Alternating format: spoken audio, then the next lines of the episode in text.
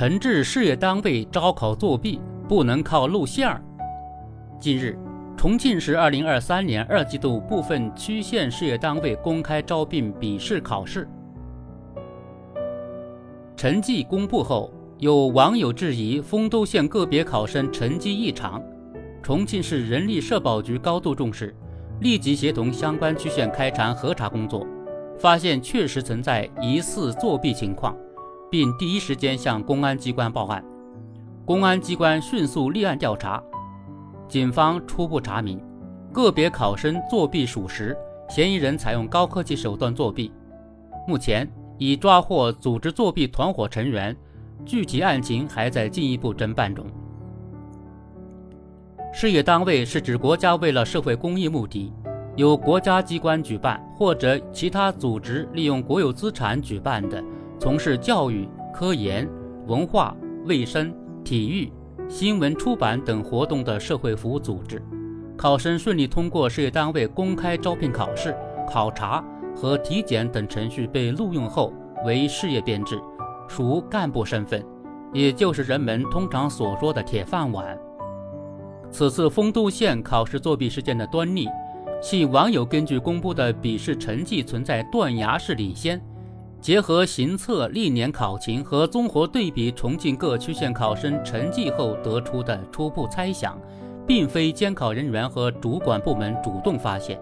其实，因断崖式领先分数路线的情况并非个例。例如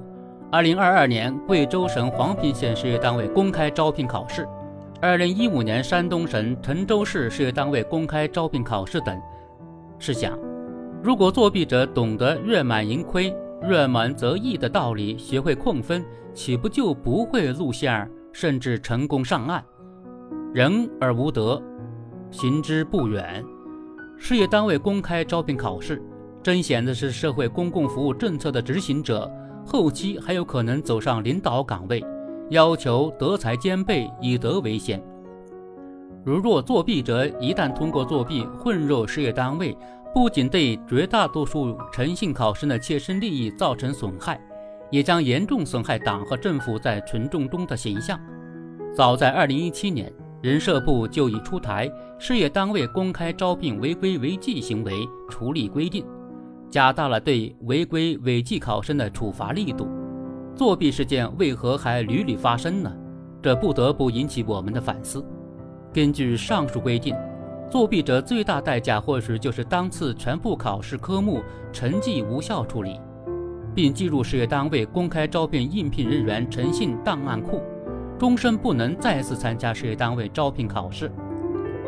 这样的代价与铁饭碗的巨大诱惑相比，显然微不足道，难以形成威慑。况且作弊者并不是没有胜诉，要不是网友们火眼金睛，还真能用青春赌赢明天。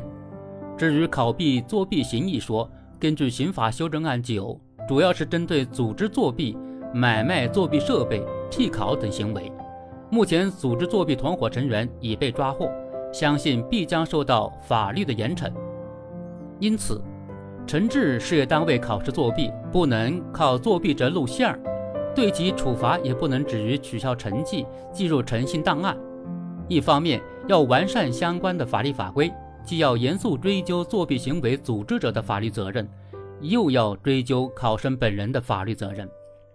要广泛采取视频监控、金属探测、身份识别、无线信号屏蔽等技术手段，实行考前诚信教育，签订诚信应考承诺书。探索事业单位公开招聘应聘人员诚信档案库和公务员考试录用诚信档案库信息共享，加大对监考人员的培训，畅通举报渠道，启动异常分数核查，实名通报至作弊者就读学校和居住村社区等，如此方能给组织者、替考者、考生本人以震慑和警示，促使其在利弊权衡下打消侥幸心理。不敢参与作弊。事业单位招聘考试是党和国家选拔干部和优秀人才的重要渠道，考的不仅是能力，更是道德与诚信。